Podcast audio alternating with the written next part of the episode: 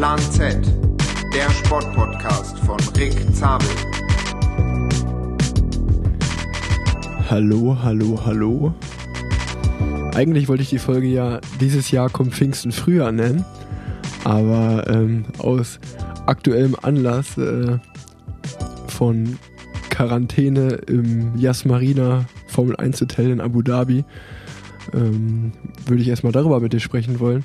Christoph Pfingsten ist zu Gast. Hallo. Einen wunderschönen guten Morgen, kann man ja sagen. Freue mich, dass ich hier bin, Ricky. Ja, ähm, wir werden sicherlich noch zu der normalen Folge kommen, die ich äh, eigentlich vorbereitet hatte. Eigentlich hatten wir geplant, uns Samstagabend, wenn die Rundfahrt zu Ende ist, zusammenzusetzen und eine Folge aufzunehmen. Über die UAE-Tour, über deine Person.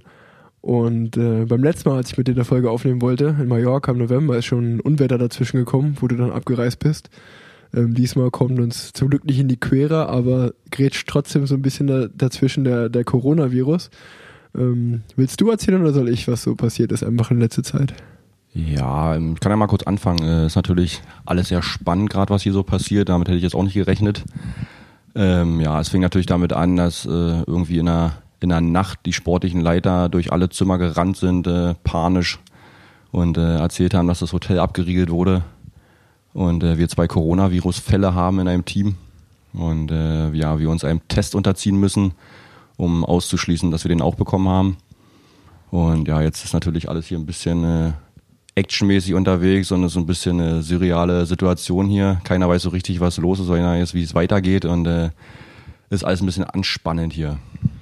Genau, es ist gerade wie im Film. Also ihr seid wirklich, wenn ihr das hört, äh, dann gibt es vielleicht schon mehr Infos, aber in dem Moment, wo die Folge gerade aufgenommen wird, äh, sind wir noch relativ im Unklaren um halb, um halb eins nachts hat es geklingelt. Ähm, ja, unser Pfleger stand vor der Tür.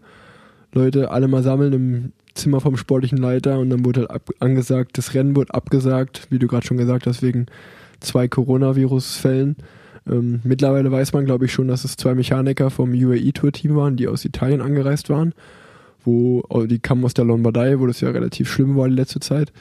Ähm, also der Bereich in Italien wird ja schon abgeriegelt. Und äh, naja, von daher wurde das Rennen jetzt abgesagt. Äh, wir waren, na, fünf Etappen hatten wir schon gefahren, zwei werden jetzt, hätten jetzt noch angestanden.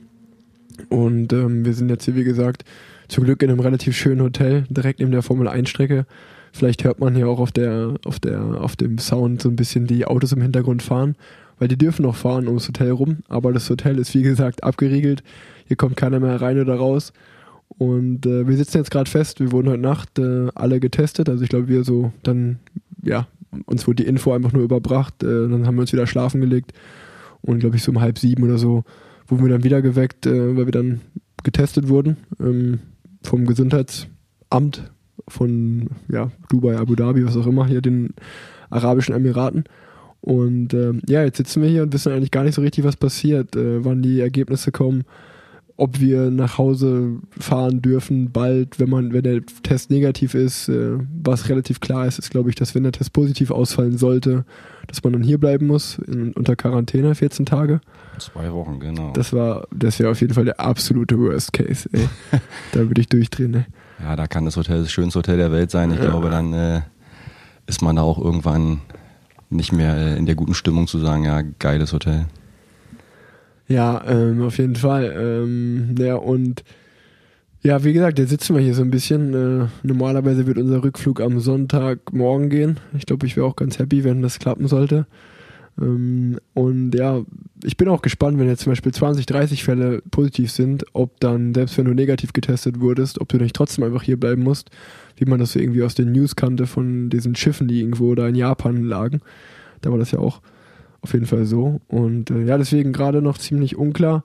Und weil wir halt aber einfach nichts zu tun haben, es ist glaube ich irgendwie so 10.30 Uhr, 11 Uhr, ähm, habe ich zu Pfingsti gesagt, komm, wollen wir nicht einfach die Podcast-Folge jetzt, jetzt aufnehmen? Wer weiß, was passiert, bevor wieder was dazwischen kommt.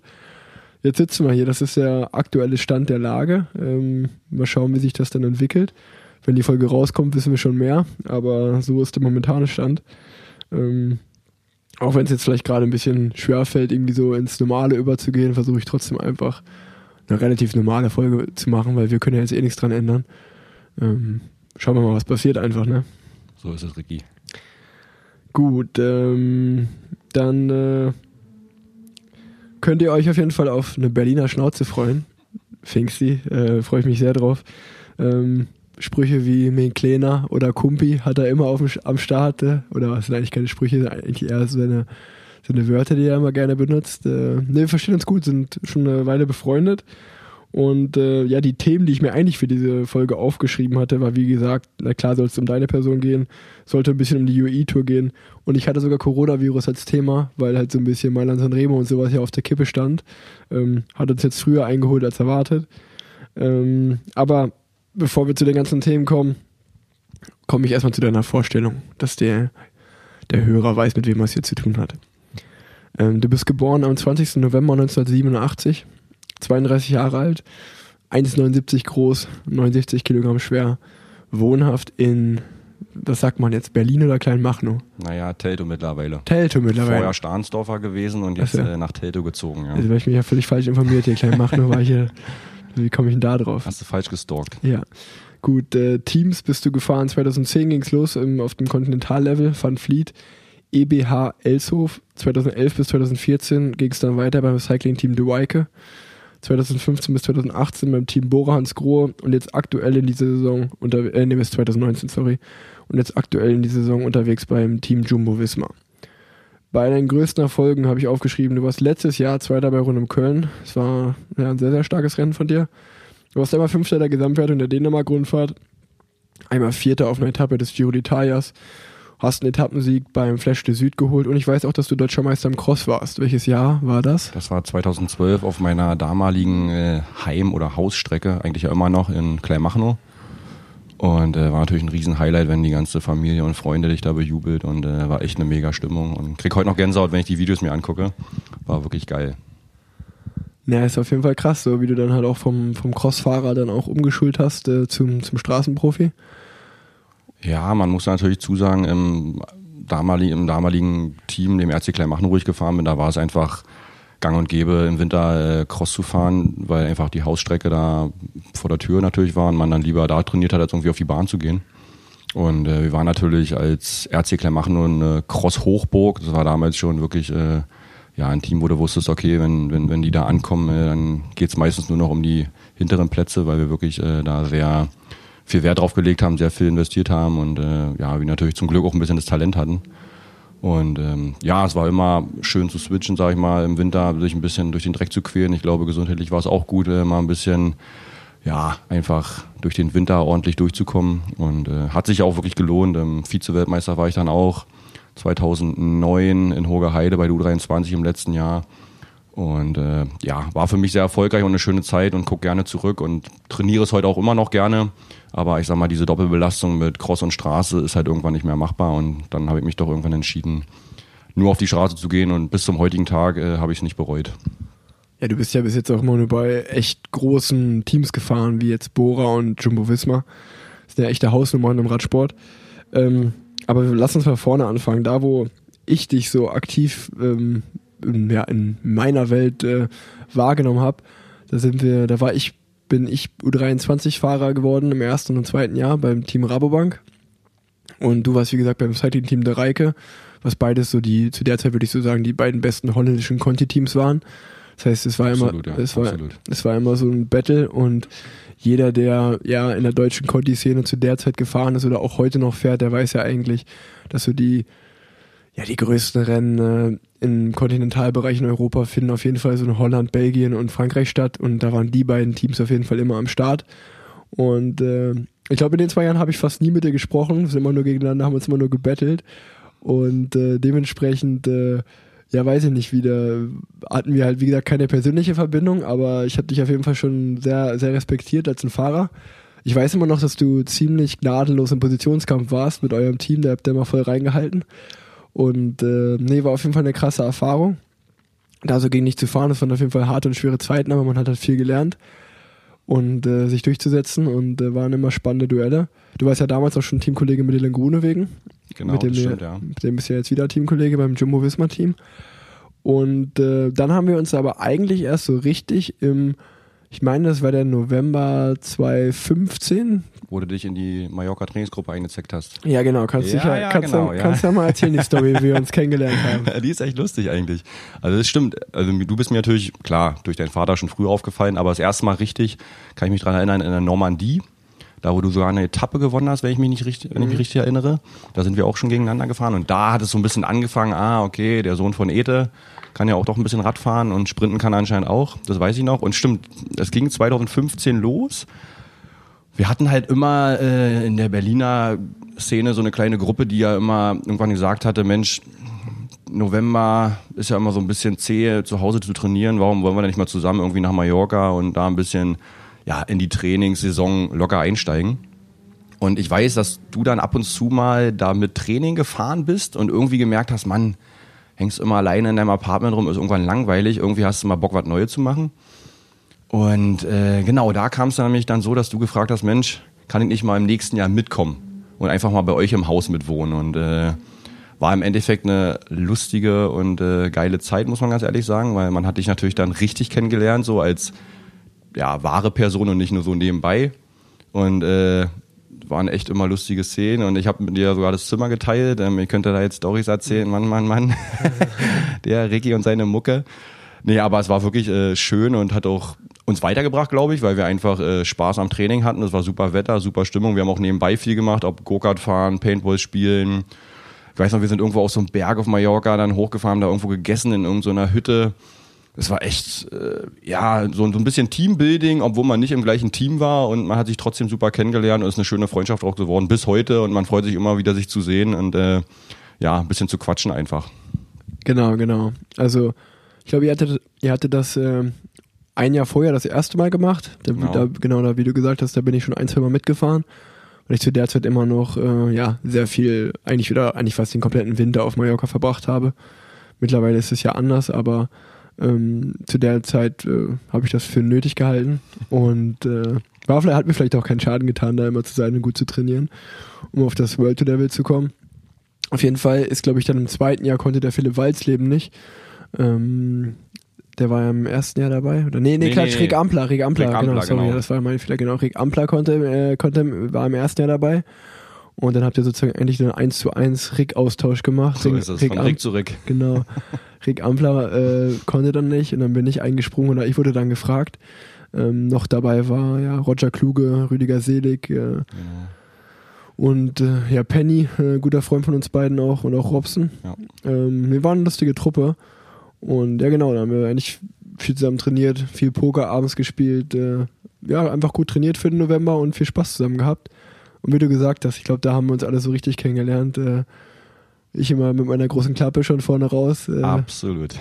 wir sind, wir sind, äh, wir sind gefahren. Äh, die Woche jetzt, wenn wir nebeneinander gefahren sind, haben wir schon mal ein bisschen geflaxt wegen dem Podcast. Da hast du gesagt, ja, ich kann ein paar Stories raushauen. Ich habe nur gesagt, ja, du Pfingsti, du weißt, mir ist nichts peinlich, äh, hau ruhig raus, ist nicht schlimm. Ähm, ich habe mir hier noch aufgeschrieben, neben, weil ich äh, die Story natürlich auch im Kopf hatte.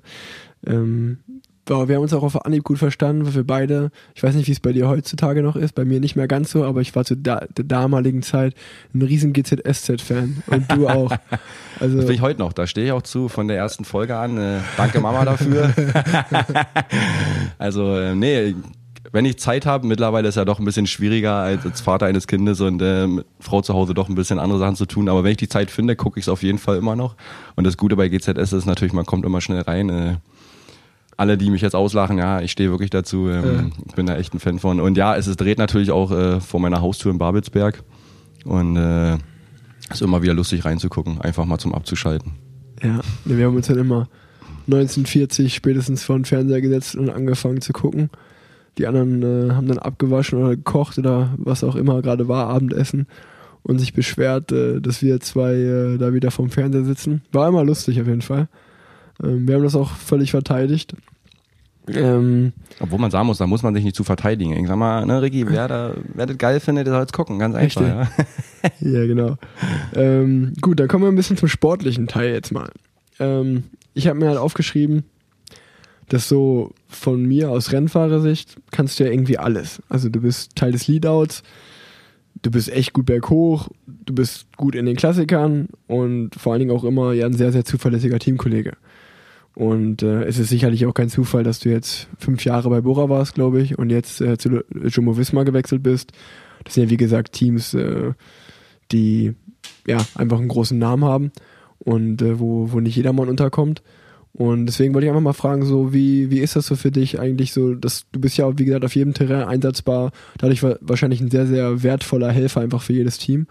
Und äh, machst halt, arbeitest immer die meiste Zeit, arbeitest du sicherlich für deine Teamkollegen. Aber ja, ich meine, wenn man jetzt in euer Team schaut, äh, hier für einen Grunewegen oder einen Tom Dümmeler, Grüßweig, äh, wie sie alle heißen bei euch, äh, ihr habt ja nur Topstars, macht das sicherlich bestimmt Spaß, oder? Ja, absolut. Ich glaube, so ein bisschen Fluch und Segen zugleich natürlich. Ähm, in der ersten Hinsicht, na klar, man, man sagt natürlich, man ist auf jedem Terrain verfügbar und ähm, ich glaube, davon gibt's auch nicht mehr so viele im Peloton. Die meisten, die können halt wirklich dann eins super. Ähm, ich sage immer zu mir so, ja, ich kann alles so ein bisschen halbschwul. Äh, alles so ein bisschen halb, aber auch nicht richtig. Ähm, aber dafür bist du natürlich, wie du schon sagst, überall einsetzbar. Hat viele Vorteile, weil das Team natürlich dann immer auf dich zählen kann. Äh, der Nachteil ist natürlich, du musst halt im Endeffekt jede Etappe ran. Äh, wenn natürlich ja, ja. Ein, ein, Fahrer bist, der nur Leadout macht, der denkt sich bei der Bergetappe, okay, heute mal Beine hoch in dem Sinne, äh, ich muss da nicht vorne reinhalten. Bei mir ist natürlich anders. Äh, ich muss Flaschen holen, ähm, ich muss die Bergfahrer in den Berg fahren, so lange wie möglich beibehalten, äh, den Leadout fahren, jetzt für Dylan davor die Jahre, ob das für Ackermann war oder für Sam Bennett. Ähm, aber mir macht es Spaß und ich habe mich da auch irgendwie ein bisschen in die Richtung hin entwickelt. Und für mich, glaube ich, ist es absolut vertretbar und gut. Ich freue mich über diese Aufgaben und man muss auch irgendwann ehrlich mal sagen, man kann halt nicht äh, immer Rennen gewinnen. Und äh, wenn da einfach Leute besser sind, wo du weißt, die haben halt eine große Chance, äh, da musst du dich halt irgendwann unterordnen und sagen, okay, ich nehme diesen Job an, solange er dann auch wirklich äh, honoriert wird und das Team zufrieden mit dir ist ähm, mache ich das auch gerne und deswegen freue ich mich da auch. Und wenn ich mal eine Chance habe, so wie letztes Jahr bei Rund um Köln, äh, dann versuche ich es natürlich zu nutzen. War natürlich schade für mich, äh, da also ganz knapp an diesem Sieg vorbei zu schrammen. Aber da hat man doch gesehen, äh, dass wenn man die Chance bekommt, auch mal auf Ergebnis fahren kann. Aber ja, bei mir ist es halt nicht mehr so wichtig. Ich werde halt vom Team äh, ja, in dem Sinne dafür bezahlt und auch äh, kriege ich das Dankeschön dafür, wenn ich für die Siegfahrer im Endeffekt ja dafür sorge, dass die in gute Position sind oder halt dann um den Sieg kämpfen. Muss man einfach äh, so sagen. Und das mache ich auch gerne. Und äh, ja, für mich sind das natürlich die Lorbeeren, wenn das Team danach zu mir kommt und sagt, Mensch, Pfingsti, geiler Job heute, hast du gut gemacht. Und dafür arbeite ich und dafür trainiere ich im Endeffekt. Ja, ähm, ist auf jeden Fall aller Ehre wert. Also ich glaube, jeder Leader ist super froh um solche Fahrer im Team. Also es gibt, wie du gesagt hast, es gibt halt vielleicht in jedem Team zwei, drei wirklich große Fahrer, die die Verantwortung nehmen. Ähm, vielleicht in ganz großen Teams vier oder fünf. Aber der Rest ist im Endeffekt für diese vier, fünf Fahrer, für die, die diese großen Teamziele erreichen sollen, äh, ja, werden, sind die anderen Fahrer im Team, um das zu ermöglichen. Und da bist du halt wirklich äh, in erster Linie einer, der, den, auf den immer zurückgegriffen wird. Äh, und äh, ist natürlich sehr, also für die Öffentlichkeit wahrscheinlich einfach von außen ist es halt schwer zu sehen, schwer, schwer zu verstehen oder zu honorieren. So ist ein bisschen underrated, glaube ich. Aber ähm, jeder, der so wirklich in die Welt eintaucht von einem Team, der weiß, wie geschätzt und wie wertvoll solche Fahrer sind und äh, ja, ich denke, ich danke dir erstmal dafür das Kompliment. Äh, freut mich natürlich, wenn auch äh, ja, Fahrer aus anderen Teams äh, das so sehen, ist für mich natürlich ja im Endeffekt natürlich meine meine Blumen, die ich dann geschenkt bekomme von den anderen Fahrern. Ähm, ja. Wenn ich natürlich auch was gut mache und äh, wir dann um den Sieg mitfahren oder auch ja so wie hier mit Dylan dann die Etappe gewinnen, äh, ist natürlich gut. Aber ja, es ist natürlich man gibt irgendwie sein Bestes in dem, was man so kann. Und wenn man halt damit einverstanden ist, dass man halt nicht mehr um den Sieg fährt, aber dafür ein anderer vom Team gewinnt, ja, hat man natürlich was vom, vom Sieg mit beigetragen. Und ich glaube, da kann man genauso happy mit sein. Und äh, wichtig ist natürlich nur, dass, wie du schon sagst, äh, das Team das dann auch sieht und honoriert, weil du halt am Jahresende, wenn es um den Vertrag geht, äh, ja, nicht, nicht an Ergebnissen gemessen werden kannst. Und da muss man einfach realistisch sein und äh, da hoffe ich natürlich immer, dass es dann in die Richtung geht, dass das Team dann zufrieden ist. Und äh, wenn es nicht zufrieden ist, dann erwarte ich natürlich auch vom Team, dass sie ehrlich zu mir sind und sagen, du fängst sie war heute nicht so gut. Kritik muss man auch vertragen können und muss man mit umgehen können. Das gehört zum Geschäft dazu, das ist im normalen Leben auch so.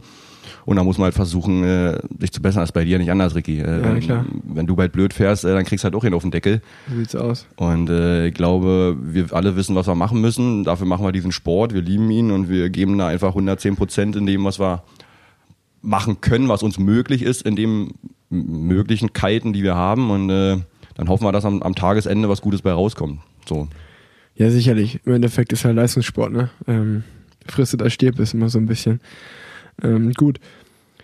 Fünf Jahre bei Bora, jetzt in einem holländischen Team. Vermisst du so deine alten Kumpels, äh, vermisst du das Bora-Team oder wie sieht das aus? Ähm, man muss ganz ehrlich sagen, ich vermisse natürlich meine Teamkollegen, Betreuer darum herum, auf jeden Fall. Aber ich glaube, manchmal ist es gut, nach einer gewissen Zeit äh, was Neues zu machen. Ich glaube, das Problem ist, manchmal wird man in gewissen Bereichen in eine Schublade reingeschoben und kommt schwer wieder raus, egal was man macht. Ähm, und dafür war es für mich dann einfach wichtig, äh, mal eine neue Aufgabe zu finden. Und ich war natürlich super happy, dass es bei Team Jumbo Wismar jetzt äh, geklappt hat, dass ich da mich beweisen kann. Und ähm, klar, es war eine super schöne Zeit, will ich gar nicht missen. Ähm, aber es ist natürlich immer nicht alles Gold, was glänzt. Und du hast immer ein paar Sachen, die vielleicht für dich persönlich nicht so passen. Und dann musst du halt wirklich sehen, äh, willst du so weitermachen oder nicht. Und deswegen war für mich der Schritt ähm, absolut der richtige. Und äh, bis zum heutigen Tag bereue ich nichts. Ähm, habe natürlich immer noch viel Spaß mit meinen alten Teamkollegen, wenn ich sie sehe, jetzt hier in, in Dubai, Abu Dhabi. Äh, quatschen natürlich auch viel miteinander, äh, ob es auf dem Rad ist oder äh, beim Frühstückstisch. Äh, man hat immer noch viel Spaß und äh, man vermisst die Zeit natürlich, aber man freut sich jetzt auf jeden Fall einfach äh, auf was Neues. Und für mich war natürlich Jumbo Wismar, äh, da ich, dass es holländisch ist und ich schon davor fünf Jahre äh, im holländischen Kontinentalteam gefahren bin, ein super Übergang oder Einstieg ins, ins neue Team. Ähm, wo ich eigentlich gar keine Probleme hatte, mich da irgendwie reinzufinden. Man wurde sofort familiär aufgenommen. Ähm, ich habe das Gefühl, als ob ich irgendwie nicht der Neue bin, sondern ja, schon als ob ich da zehn Jahre fahre, so ungefähr. Äh, es macht super viel Spaß, ich habe super Motivation, ich habe echt Bock. Ähm, ist ja immer so, wenn man was Neues hat, ist man immer mega motiviert und äh, ich hoffe, dass es so weitergeht. Ähm, bis jetzt ist das Team super zufrieden. Ich kann mich nicht beschweren, mir geht's super gut, ich bin glücklich ähm, und wir gucken mal, wohin die Reise geht. Ist ja immer so, man weiß ja nie, äh, was am Jahresende rauskommt. Aber man arbeitet natürlich jetzt wieder hochmotiviert, um dem neuen Team zu zeigen, ich bin jetzt hier und ich hoffe, ich mache hier alles richtig und bin für euch noch ja, sehr viel mehr wert in den nächsten Jahren hoffentlich. Ja. ja. Nee, es stimmt auf jeden Fall, was du sagst. Ähm, so ein Teamwechsel, der habe ich jetzt bei mir auch gemerkt, als ich, ich war ja drei Jahre bei BMC und dann eigentlich bei mir lief das erste Jahr bei Katjuscha war auch das Beste. Und auch jetzt, äh, ja, es war ja so eine halbe Fusion, aber trotzdem ist es ein neues Team für mich gefühlt. Trotz, mit ein paar alten Ge Gesichtern beim Israel Startup Nation Team, aber trotzdem äh, fühlt sich an wie ein Teamwechsel. Und ja, man geht einfach nochmal einen Tick motivierter an die Sache ran und äh, man muss sich einfach, glaube ich, was einen wirklich so, so eine neue Challenge, dieses neu beweisen und äh, das merke ich auch gerade selber, dass äh, ich, ja, ich bin jetzt Down Under und hier UAE Tour gefahren, äh, zwei Rundfahrten auf World Tour Level und äh, gerade jetzt bei mir im Team ist es halt auch so, dass viele noch nicht so erfahrene dabei sind und jüngere äh, Fahrer und dann werde ich sogar manchmal in die Pflicht genommen, so als Road Captain oder mal eine Ansage zu machen, was jetzt im Finale gemacht wird. Und ich glaube, man wechselt immer so mit seinen Aufgaben, ne? Und vorher ist man vielleicht natürlich dann ein bisschen extra nervös, aber wenn man das da gut meistert, äh, hat man wieder eine extra Portion Selbstbewusstsein. Und ich glaube, so ist dasselbe bei dir, wenn du halt jetzt, äh, ja, ich meine, ob du jetzt für Arkes oder Grunewegen anfährst, ist jetzt kein großer Unterschied. Sind beides äh, wahrscheinlich die beiden schnellsten äh, momentan so, neben noch zwei, drei anderen. Aber ähm, ja, auch dann natürlich dann für, klar, bei euch ist jetzt leider Laurens de Plus ausgefallen, relativ schnell am Anfang. Aber für solche Leute, die auch in der Tour de France ganz vorne mitfahren, wenn man Fernsehen guckt am Berg, ist natürlich krass. Äh, das äh, pusht einen selber auch, aber macht einen auch besser. Ich glaube, dieses Umfeld bei, bei Lotto Jumbo, das ist so professionell, so was man zumindest von außen bekommt. Das wäre jetzt eigentlich auch meine nächste Frage schon gewesen. Ähm, so für den Außenstehenden. Ähm, was man da so sieht, einfach mit Ernährung, mit Höhentrainingslager, ähm, ja, Windtunneltests, Performance, äh, die Fahrer, die, die eingekauft werden. Ich glaube, ihr habt jetzt im Dezember bei der Teamtraining, bei der Teampräsentation schon euer Tourteam bekannt gegeben. Das macht ja auch kein anderes Team. Aber einfach, weil irgendwie von sehr, sehr lange voraus geplant wird, so und so, das sind unsere Teamziele und wir gehen mit der Struktur ran. Ähm, das sucht ja vielleicht neben dem Team Ineos so seinesgleichen. Und erzähl doch mal, wie, wie ist das beim Lotto Jumbo Team? Das hat ja einen riesen Aufschwung jetzt in den letzten zwei, drei Jahren so gehabt. Ja, das muss man sagen. Man hat es natürlich so ein bisschen, als man jetzt noch, oder ich bei Bora war, natürlich so nebenbei so mitbekommen, okay, äh, die werden ja doch irgendwie immer größer und stärker und professioneller. Und ähm, die lustige Story dazu ist, ich bin letztes Jahr hier auch Dubai äh, gefahren und da waren wir im Bus zusammen, war ich mit Toni, Martin im Bus zusammen und der war so begeistert von, von Jumbo Wismar und hat mir dann wirklich äh, eine Stunde erzählt, wie, toll das Team ist. Und, und ich habe es ihm auch echt abgekauft, weil ich dachte, der erzählt das so ehrlich, wo ich denke, ja, ich glaube wirklich, das ist ein tolles Team. Und wo ich natürlich dann gehört habe, Mensch, ich habe die Chance äh, zu Jumbo Wismar zu gehen, habe ich mich natürlich super gefreut und die Vorfreude und, und, und die Erwartungen waren natürlich sehr, sehr groß, muss man einfach sagen. Und was mich an diesem Team einfach so begeistert ist, die denken halt nicht an morgen, sondern übermorgen. Man sieht es jetzt mit dem Development-Team, mit dem Nachwuchsteam, was die machen. Ähm, also wenn ich sowas früher gehabt hätte, meinen U23-Zeiten, ähm, ich glaube, wer weiß, was daraus geworden wäre. Das ist wirklich Wahnsinn, was dieses Team da investiert. Ähm, wie du schon sagst, ob das nun beim, beim Food Coach ist, mit den Ernährungen, mit, mit allem drum und dran, äh, da passt einfach alles. Und äh, die geben sich wirklich auf jeder Ebene Mühe. Also wir wollen jetzt nicht absprechen, dass andere Teams es nicht so machen. Aber man merkt halt schon, es gibt halt echt gravierende Unterschiede, was ich selbst nie gedacht hätte, wo man auch überhaupt nicht drüber nachdenkt als, als Fahrer. Klar, man muss natürlich ein bisschen selbst auf sich achten und natürlich gucken, dass man äh, in seinem professionellen Umfeld äh, weiter nach vorne kommt. Aber wenn man sieht, was da intern so abgeht, ähm, ist es schon eine Hausnummer und ich glaube, es wird in den nächsten Jahren ähm, noch mehr größer werdendes Team und noch professioneller, als es jetzt schon ist. Und da müssen sich wirklich andere Teams, glaube ich, warm anziehen. Ja, um da, da würde ich gerne an bei ein, zwei Punkten so ein bisschen einhaken. Ähm, weil so, also was ich jetzt von außen nur so mitbekomme oder was man halt hört, man spricht ja auch immer viel, äh, ähm, ist ja, ihr, ihr seid ja eines der, ja, der zwei, drei Teams, die wirklich so richtig äh, mit dem ganzen Team Höhentrainingslager machen auf bestimmte Ziele hin. Ich glaube, das ist halt ein, ein großer Pluspunkt. Und äh, das Zweite, was man so hört, ist, äh, dass ihr sowas wie eine, wie gesagt, ich habe es nur gehört, eine teaminterne App habt zum Beispiel, wo ihr euer Training hochladet, dann wird euch gesagt, okay, das und das solltet ihr zum Beispiel heute essen und so. Und äh, ja, das ist natürlich dann schon wirklich sehr high-performance-technisch unterwegs und ich denke, das kann schon einen guten Unterschied machen. Absolut. Also in erster Linie muss man einfach mal sagen, was mir direkt bei Jumbo Wismar aufgefallen ist, es ist eine große Familie. Ähm, du hast halt nicht dieses Gefühl, es gibt da irgendwelche Gruppenbildungen, wie es bei manchen anderen Teams sind. Ich sag mal, du hast da immer verschiedene Nationalitäten, die natürlich ein bisschen mehr miteinander können als die anderen oder natürlich, weil sie dann die Sprache sprechen, ein bisschen mehr miteinander zu tun haben ähm, als mit den anderen. Und dieses Gefühl hatte ich von vornherein gar nicht. Also ich dachte, was ist denn hier los? Äh, da sitzt jeder mal mit jedem am Tisch und äh, es ist halt auch so, nach dem Essen bleibst du halt einfach noch sitzen und quatsch, weil du einfach Bock hattest, mit den Leuten zu quatschen und nicht äh, sofort in dein Zimmer verschwindest. Das ist das Erste, was mir aufgefallen ist, was für mich einfach super ist.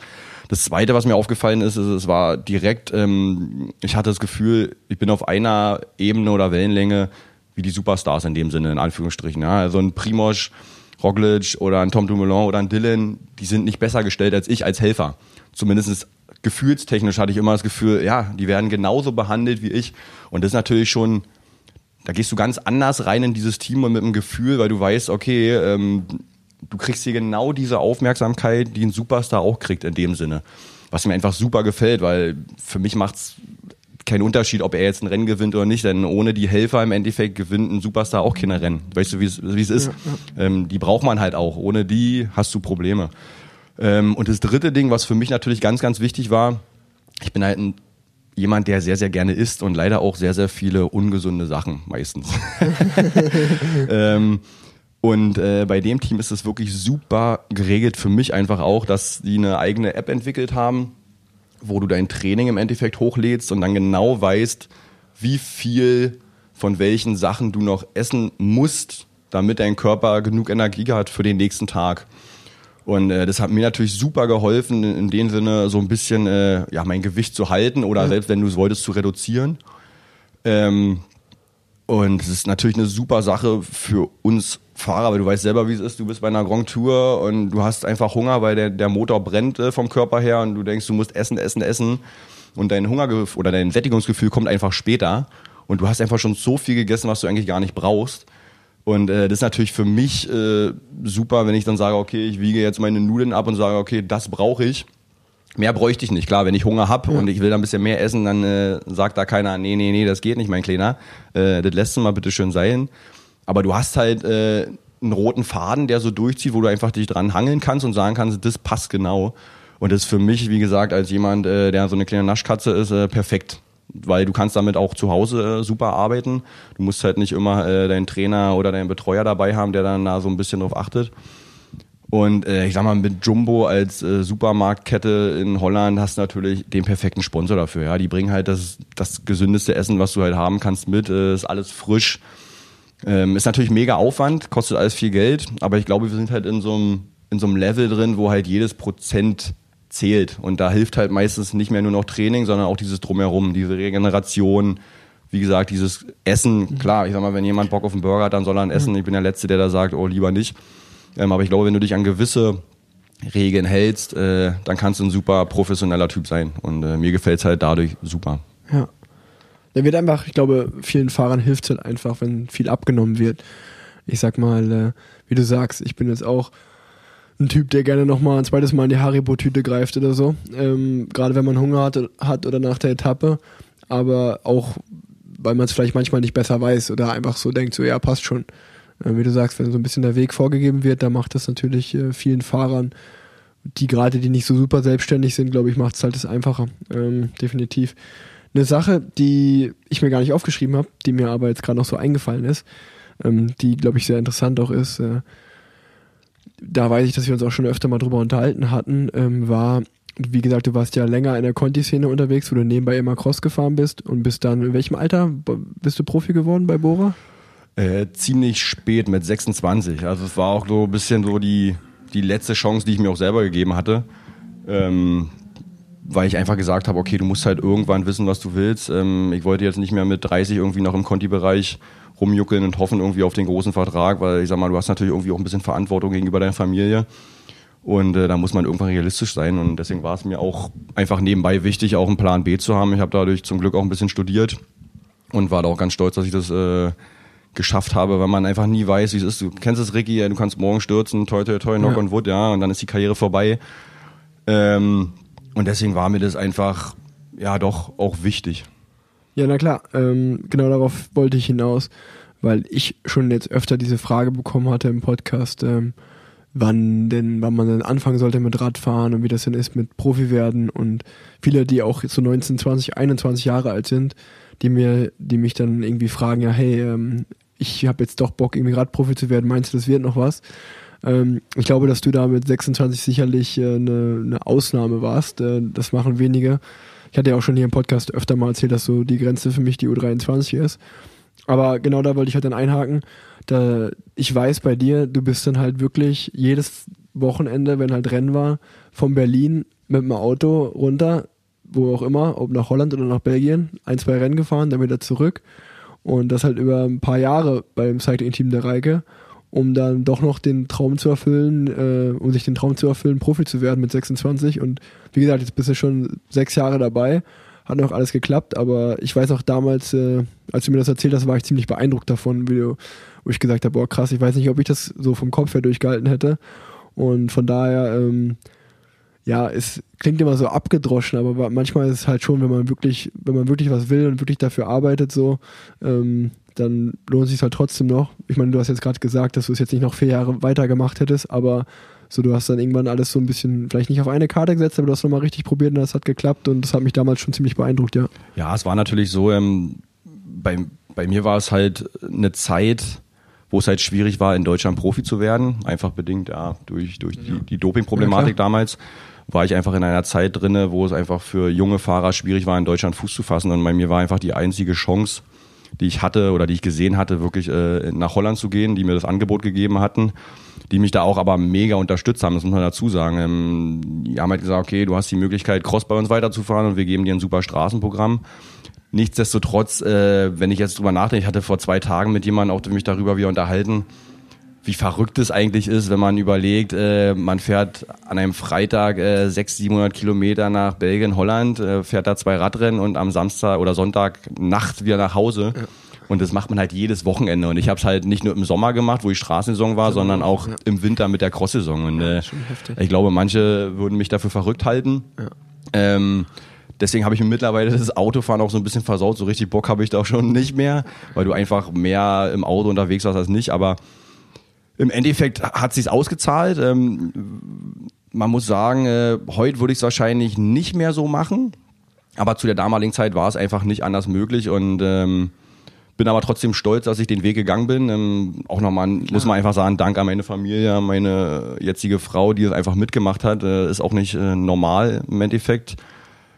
Und ja, es war halt eine Zeit, wo es einfach schwierig war und es war, gab keine andere Möglichkeit. Und äh, deswegen bin ich froh, dass ich dann noch geschafft habe, den Sprung zu den Profis. Weil wie gesagt, du sagst es ja auch mit 26 ist eigentlich schon relativ spät. Wenn man sieht, wie jung die Leute heutzutage Profi werden, die überspringen ja meistens schon die U23 oder machen nur ein, zwei Jahre da drin, obwohl man vier Jahre hätte, um sich zu entwickeln. Es geht einfach immer schneller. Der Sport ist schnelllebig. Ähm, es warten natürlich äh, ganz, ganz viele Talente, die an die Tür klopfen und deinen Platz haben möchten. Und äh, es wird nicht einfacher. Aber ich freue mich immer noch im Zirkus mitspielen zu dürfen und auch wenn es manchmal nur der Feldfüller ist und manchmal auch als äh, ja, Helfer für die Superstar, sag ich mal. Ja, aber wie du sagst, überleg mal, wie viele da draußen gerne oder da draußen sind, die gerne deinen Platz einnehmen würden und das ist im Endeffekt der Grund, warum du jeden Tag aufs Rad gehst und trainierst, damit du deinen ja, Platz irgendwie selber behältst. Ne? Ähm, fressen oder gefressen werden im Leistungssport, so ist das. Ähm, auch ja krass, ey. Ich meine, ich bin jetzt gerade 26 und ich bin jetzt in meiner siebten Profisaison. Ah, du bist wirklich Profi wenn ich, geworden, wenn, ich, stimmt, ja. wenn ich mir jetzt vorstelle, dass ich jetzt erst Profi werden würde, ist schon irgendwie krass so. Ähm, na, auf jeden Fall, äh, ja, nochmal cool, dass wir darüber gesprochen haben. Ist äh, immer noch beeindruckend. Äh, ein anderes Thema, ähm, was ich bei dir natürlich auch durch unsere Freundschaft äh, schon mitbekommen habe, ähm, wo ich gerne drüber sprechen würde. Auch nochmal vielleicht so ein bisschen diesen mentalen Druck und äh, wie viel da ja auch Existenz mit dran mit dran hängt. Ich weiß bei dir, ähm, du warst ein, zwei Mal in der ja unangenehmen Situation, relativ späten Vertrag äh, fürs folgende Jahr zu unterschreiben, sprich, sag ich mal, erst September oder Oktober. Ähm, und ich kann mir vorstellen, dass das natürlich so eine Situation ist, die für den Kopf sehr schwierig ist und äh, auch für alle Beteiligten so, wenn man halt irgendwie im Oktober, wo die Saison zu Ende geht, äh, noch nicht weiß, wie es irgendwie ab dem 1.1. weitergeht, ob man aufhört, ob es weitergeht. Äh, ja, erzähl doch mal, wie, wie das war. Ja, man, man, muss dazu sagen, auch wenn es viele wahrscheinlich jetzt nicht glauben, ähm, ich bin derjenige, glaube ich, der einzige, wahrscheinlich, naja, oder einer der ganz, ganz wenigen, die bis jetzt immer einen Einjahresvertrag haben bek oder bekommen hat. Ähm, also viele Leute fragen sich bis heute, warum das bei mir so ist. Ich kann es nicht sagen. Vielleicht wollten die Sportingleiter oder Manager immer, dass ich ein bisschen mehr Druck habe und gut Rad fahre.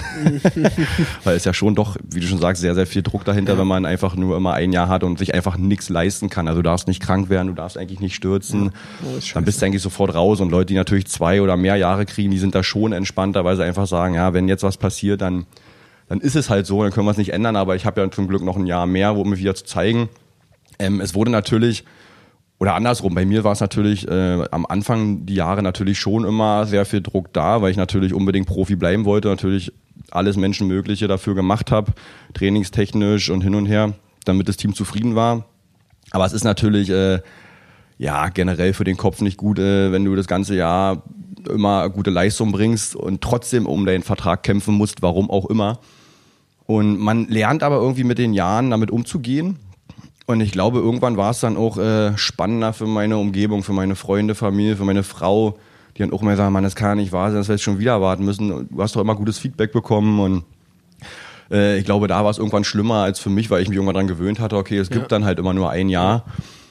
Ähm, aber trotzdem, klar, es ist natürlich schon ein Megadruck da. Bei mir war es aber irgendwann, ist der Schalter umgelegt worden, weil ich es ja schon erzählt habe, Ricky.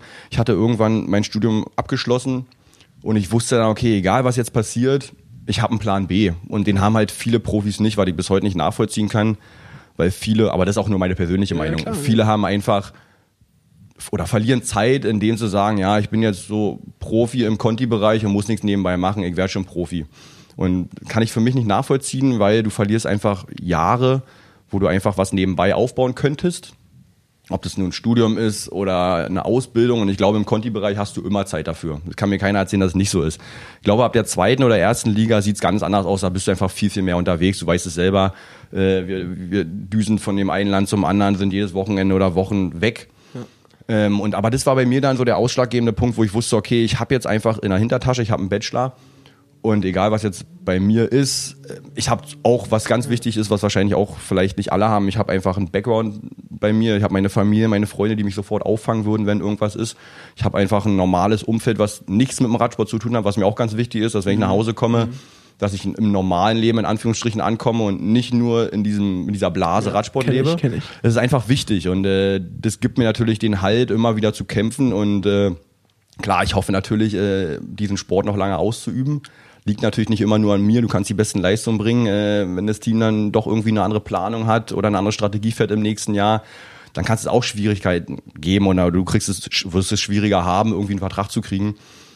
Aber ich glaube daran und ich weiß, was ich kann. Ähm, aber meine Welt würde wahrscheinlich nicht mehr untergehen, wie bei anderen wahrscheinlich, die dann einfach nichts in der Hand hätten oder dann einfach vor dem Nix stehen und sagen, scheiße, was mache ich jetzt? Ja, die aus allen Wolken fallen, na klar. Das äh, führt mich eigentlich auch direkt zur nächsten Frage. Wie lange würdest du noch gerne Rad fahren, wenn du es dir selber bes- bestimmen könntest? Was wäre so dein Traumalter, um aufzuhören? Wie viele Jahre hast du noch vor? Also ich glaube, so ein, so ein, Traumalter gibt's bei mir da gar nicht. Also solange es mir Spaß macht und meine Knochen das mitmachen und äh, die Teams zu, zufrieden sind und ich auch äh, noch die Leistung bringe, ähm, ist das alles kein Problem. Und ich glaube, du musst auch Bock drauf haben. Also wenn es bei mir zu Hause regnet und ich habe trotzdem Bock, auf mein Rad zu steigen, dann ist alles gut. Aber ich glaube, wenn du dann irgendwann merkst, ah, jetzt ist irgendwie ein bisschen, heute habe ich keinen Bock, das kann mal passieren. Ich glaube, normale Menschen haben auch manchmal keine Lust zu arbeiten, das gehört dann dazu. Aber wenn so eine Sachen dann reinkommen oder du wirklich auch, ich bin ja nun mal auch für das Leadout ab und zu zuständig, wenn du dann irgendwann sagst, oh, es ist mir alles jetzt zu gefährlich geworden, ich glaube, ich kann da nicht mehr reinhalten, ich glaube, dann solltest du vielleicht auch sagen, es ist die Zeit gekommen, äh, was anderes zu machen. Und äh, es liegt natürlich auch ein bisschen an meiner Frau, wie lange die das Spiel noch mitmacht. Äh, Die hat jetzt natürlich schon über ein Jahrzehnt äh, mit mir mitgemacht. Da muss ich auch nochmal einen Dank dran sagen. Das ist einfach auch, ja, nicht viele Frauen machen das mit, ja, diesen Sport, den wir hier haben, das weißt du selber, ja, Ricky. klar. Guck mal, du warst jetzt in Australien einfach mal über drei Wochen weg. Äh, Es ist schon eine lange Zeit, wo man dann seine Liebsten vermisst. Und bei mir jetzt mit Kind zu Hause wird es natürlich nicht einfacher. Aber ich liebe diesen Beruf, ich liebe mein Hobby, den ich zum Beruf gemacht habe. Und man versucht es natürlich so lange wie möglich zu machen. Ganz klar. Sicherlich. Na, dann hoffe ich mal, dass ich dich noch lange äh, sehe oder dass wir uns beide noch lange sehen. Das hoffe ich auch, mein kleiner Junge. Jahr für Jahr, man weiß ja nicht. Ähm, was wäre denn dein größter Traum noch so in deiner Karriere? Ähm, ganz ehrlich gesagt, ich habe noch zwei Goals, die ich eigentlich unbedingt erreichen möchte. Das eine ist, ich will alle fünf Monumente fahren. Und ich bin eigentlich im Aufgebot für Mailand Sanremo dieses Jahr, aber ich habe die Vermutung und die Befürchtung, dass es leider nicht stattfinden wird durch diesen Coronavirus. Ähm, aber klar, Gesundheit geht vor, da müssen wir einfach Ja. sagen, ähm, die Show must go on, es ist nicht immer so. Man muss einfach auch ehrlich sein, äh, dann ist es halt so, dann kann man es nicht ändern. Und natürlich, einmal im Leben möchte ich am Start der Tour de France stehen. Das ist mein größtes Ziel. Da habe ich es echt, äh, da gebe ich alles für. Ich habe es bei, bei Bora zweimal fast geschafft. Ich bin zweimal kurz vorher dran gescheitert. Ich war immer der erste Reserve. Ähm, obwohl ich persönlich glaube, ich hätte es mal verdient gehabt, aber es ist, ist eine andere Geschichte, was jetzt äh, egal ist. Ähm, aber nee, das sind so die zwei Sachen, die ich unbedingt mal am Start stehen möchte und natürlich dann als, als super Helfer fürs Team. Und ich glaube, da wäre ich auch äh, der perfekte Typ dafür. Und natürlich möchte ich noch bei Pro Cycling Stats die Null bei den Siegen weghaben. das sieht einfach nicht schön aus, wenn überall bei den Starts irgendwelche Zahlen stehen und bei einem Sieg ist einfach noch eine Null. Als Helfer wird's natürlich Ja. schwierig.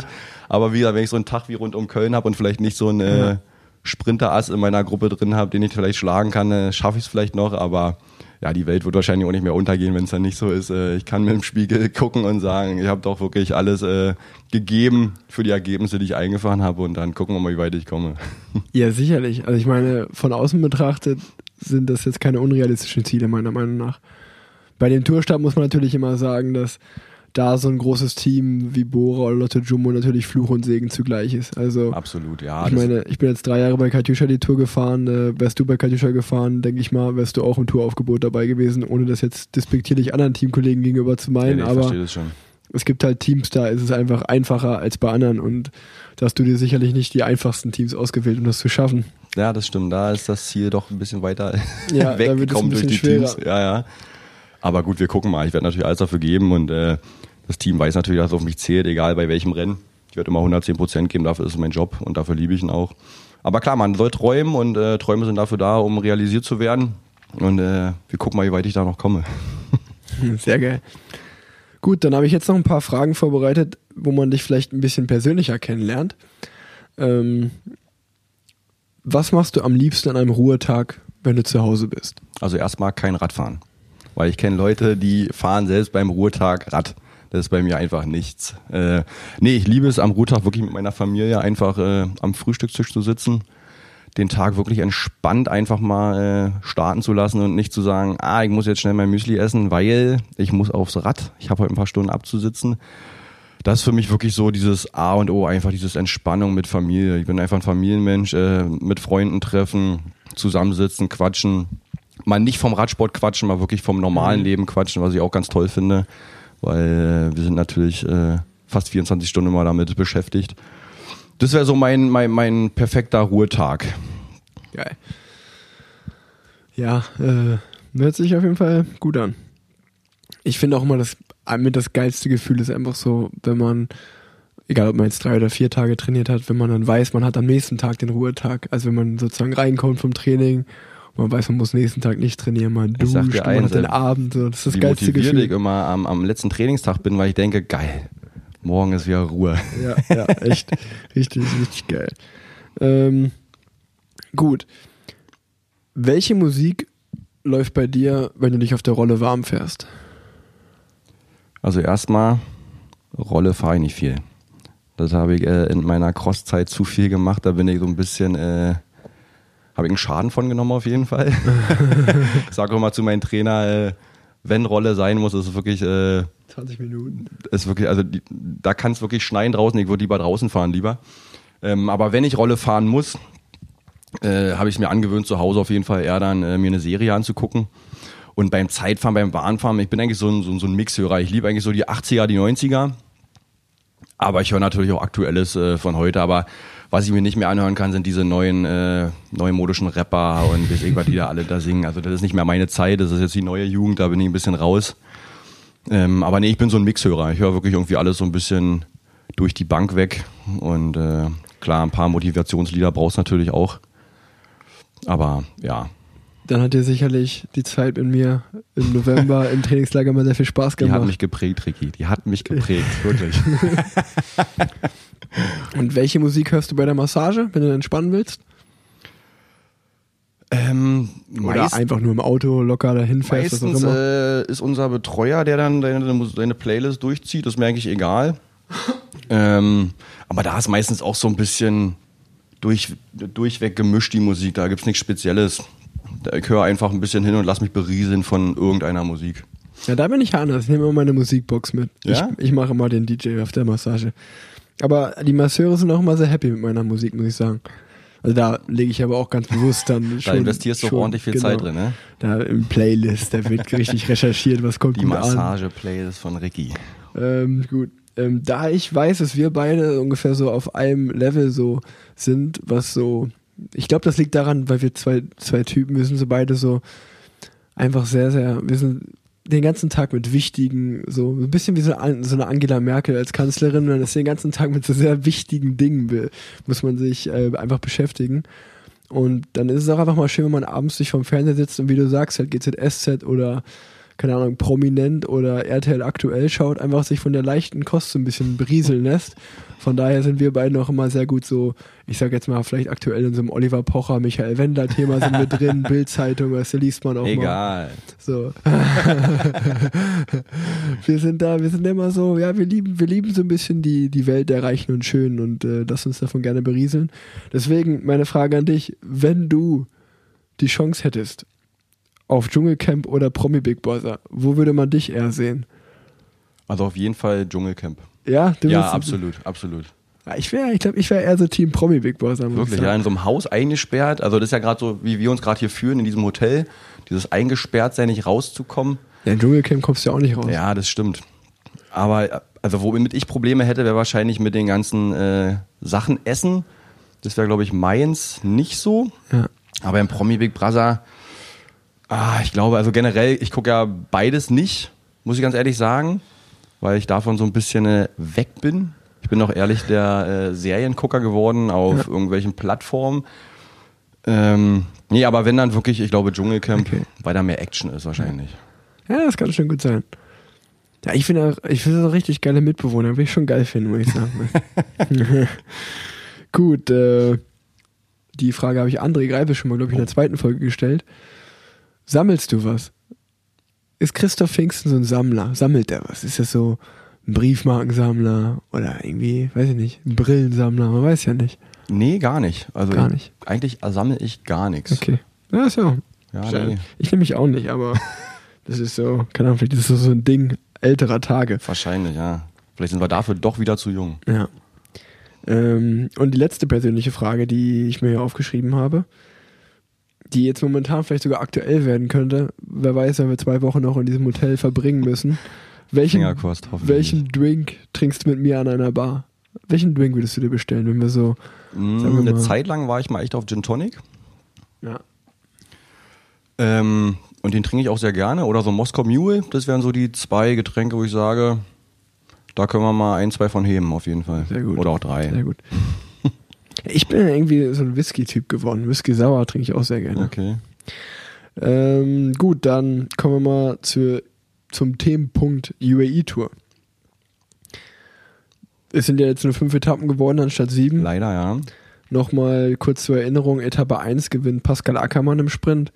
Etappe 2 gewinnt Caleb Ewan in einem Bergaufsprint. Etappe 3 gewinnt Simon Yates mit über einer Minute Vorsprung bei der Bergankunft alleine. Etappe 4 gewinnt äh, Dylan Grunewegen.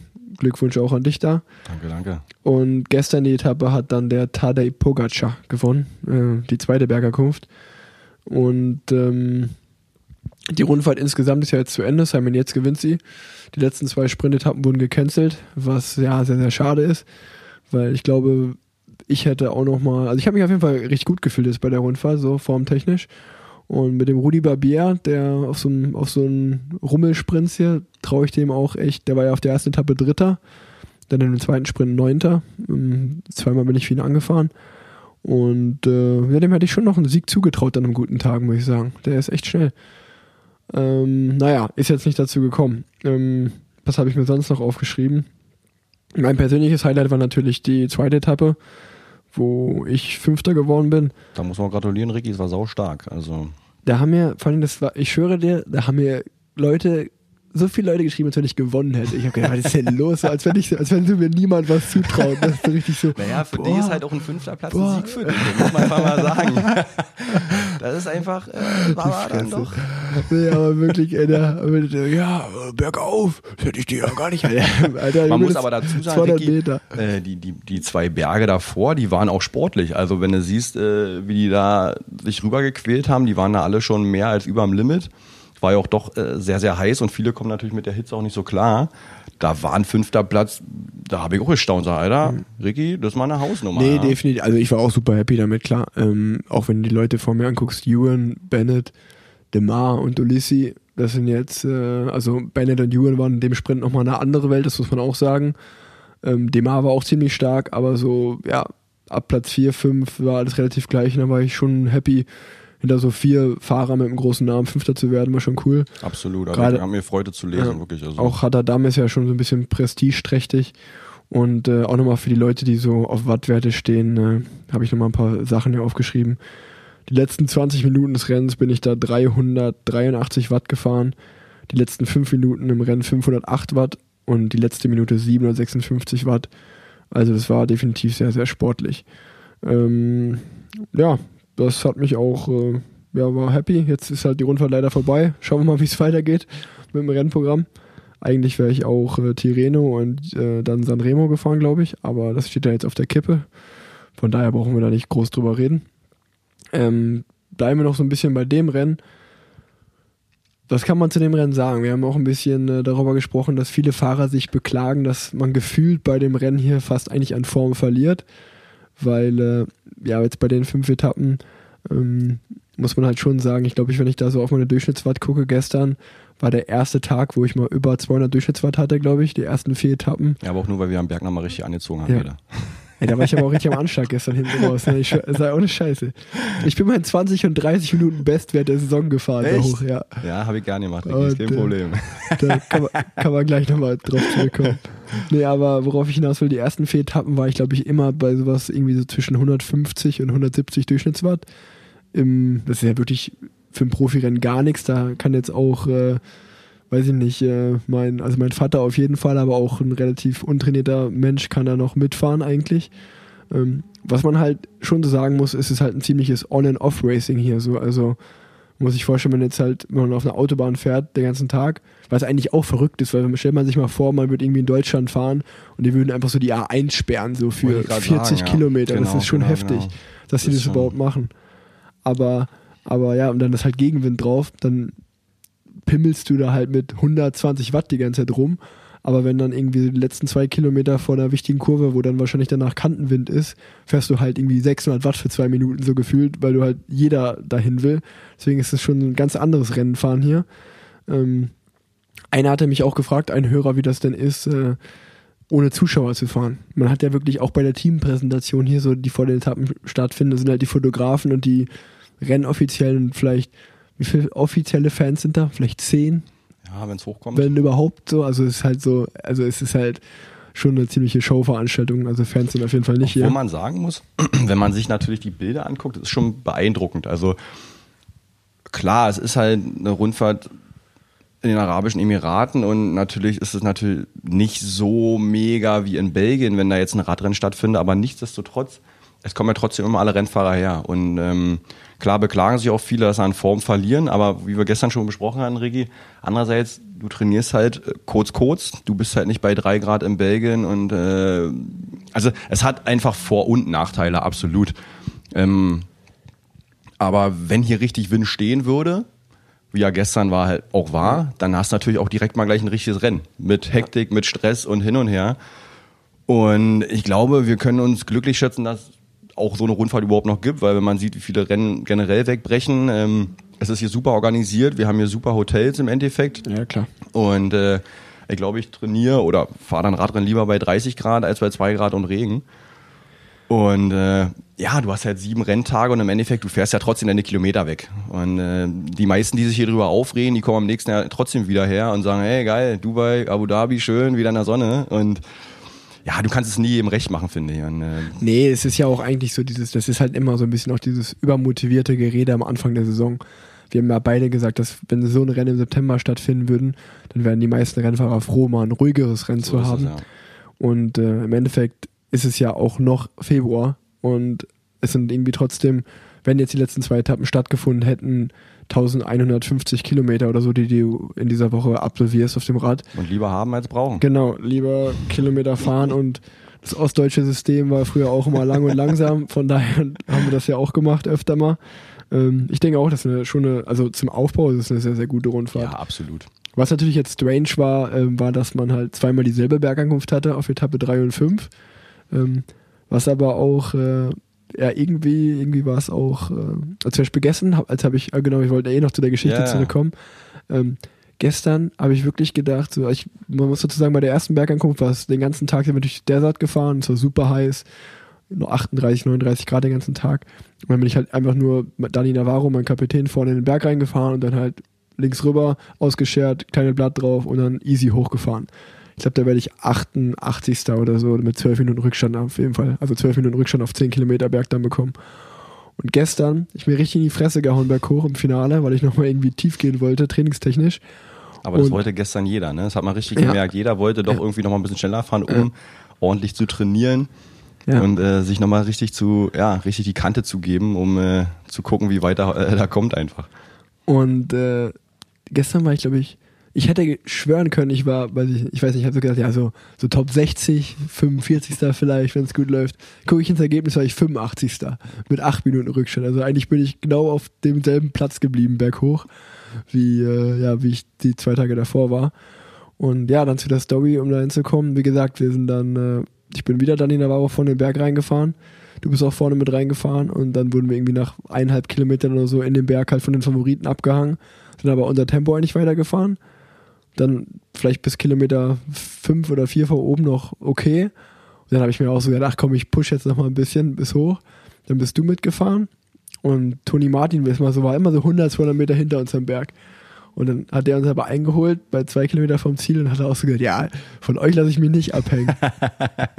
aber echt lustig, also wirklich. Dann ist er noch mal ein bisschen weitergefahren. Ja, dann hast aber erst Toni eine Kelle drüber gegeben und dann, ey, dann hast du mich fast gekillt, als du den letzten Kilometer, dann ist jetzt so kurz flach und dann kommt immer so 200, 300 Meter so ein richtiger Stich. Kann und dann mal bist du- stehen lassen. Da hast du nochmal richtig 500, 600 Watt stehen. Ey, würde ich da, für Platz 85 bin ich Anschlag über die Linie gefahren. Ne? War, Ja, naja, aber wirklich noch mal ein bisschen spaßig, muss man wirklich sagen. ja. Habe ich mir nochmal, was weiß ich, fast 400 Watt eine halbe Stunde am Ende. Also war nicht so, war nicht so ohne, ey, da hoch. Ähm, na gut, habe ich noch irgendwas zur UAE-Tour aufgeschrieben? Ähm, ja, schöne Fotos habe ich hier hingeschrieben, weil natürlich Wüste ist ja schon mal ein geiles Panorama, muss man schon sagen. Ähm, ja, und auch, was halt verrückt ist, finde ich, wenn man so, das kann man wahrscheinlich, wenn man uns auf Strava folgt, auch sehen, ne?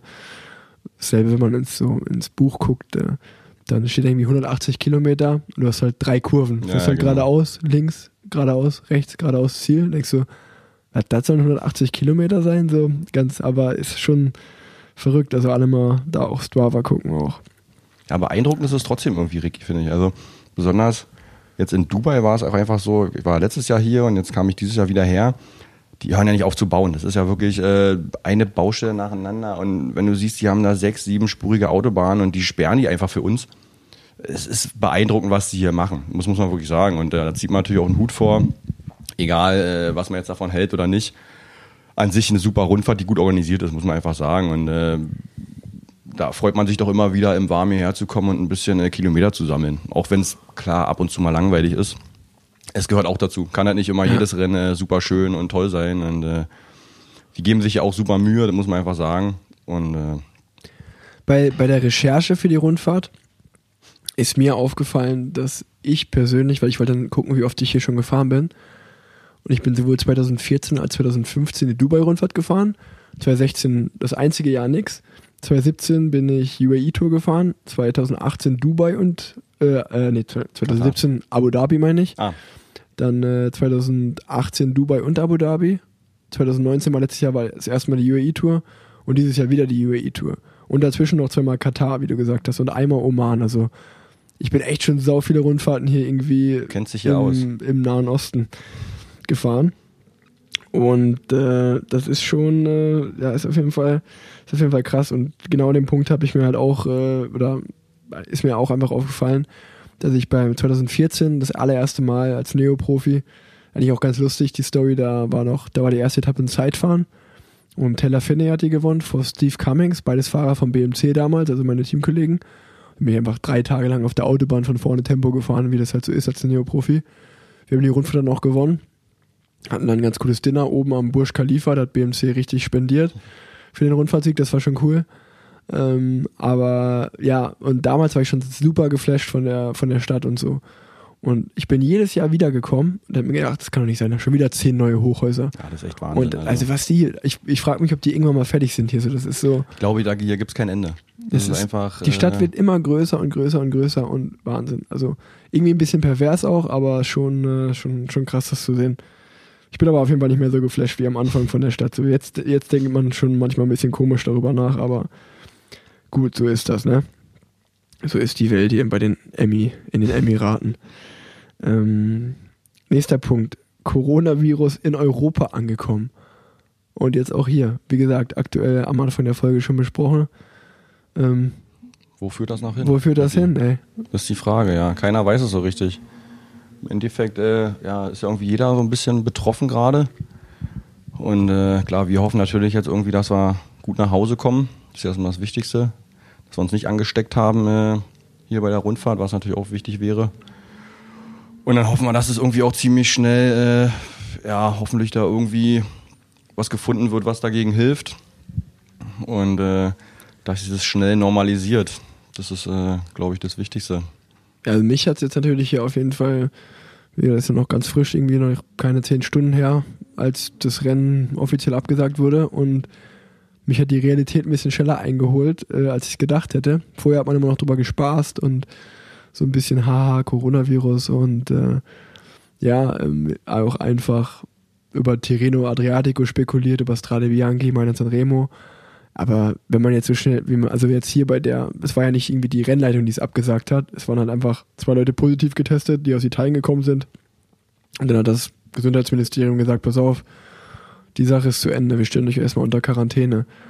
Und wenn du überlegst, wie Radsport funktioniert, wie wir durch die Welt reisen, also wir sind ja wirklich so, wenn es einer hat, wir verbreiten das ja in so viele Länder und an so viele Teamkollegen, die wieder in andere Länder fliegen und Staff-Members, ähm, glaube ich, wenn man sich so ein bisschen in das Thema reindenkt, könnte das den Radsport diese Saison ganz schön noch beeinflussen. Also jetzt gerade so im Frühjahr, was vielleicht übernächste Woche Paris-Sitza angeht und äh, ja, Tirreno Adriatico, vielleicht sogar die Klassiker.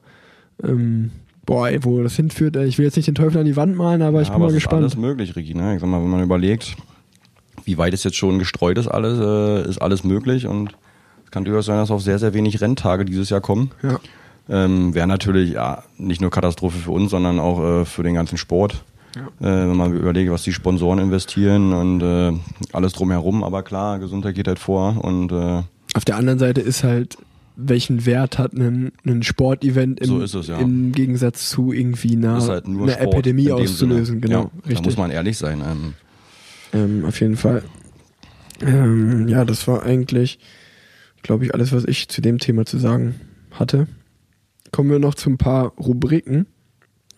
Radsport verbessern. Ich habe mir, mir ist mal wieder eins eingefallen. wieder sowas Tolles wie eine, wie eine äh, Abfahrt. Boah, ist ja geil. Das ist ja richtig geil. Also ich halte davon gar nichts, Ricky, aber ist okay. Und äh, hast du, hast du was? Äh, ja, was mir schon immer auf dieser Seele brennt, ist einfach, ich sag mal, dieser Sport ist ja generell schon schwer genug und hart. Und für mich, ich finde, ich denke da länger schon drüber nach. Ich finde, wenn man sich so diese Grand Tours anguckt, die werden ja immer schwieriger, immer länger, immer härter und im Endeffekt ist ja zum Schluss trotzdem der Sieger der gleiche. Ähm, als wenn man jetzt zum Beispiel, was mein Vorschlag wäre, einfach, man muss bei einer Grand Tour keine 250 Kilometer Etappen haben. Es ist erstens äh, langweilig für den Zuschauer. Der Organisator hat einfach mehr abzusperren, mehr zu, mehr zu bezahlen. Es ist einfach aufwendiger.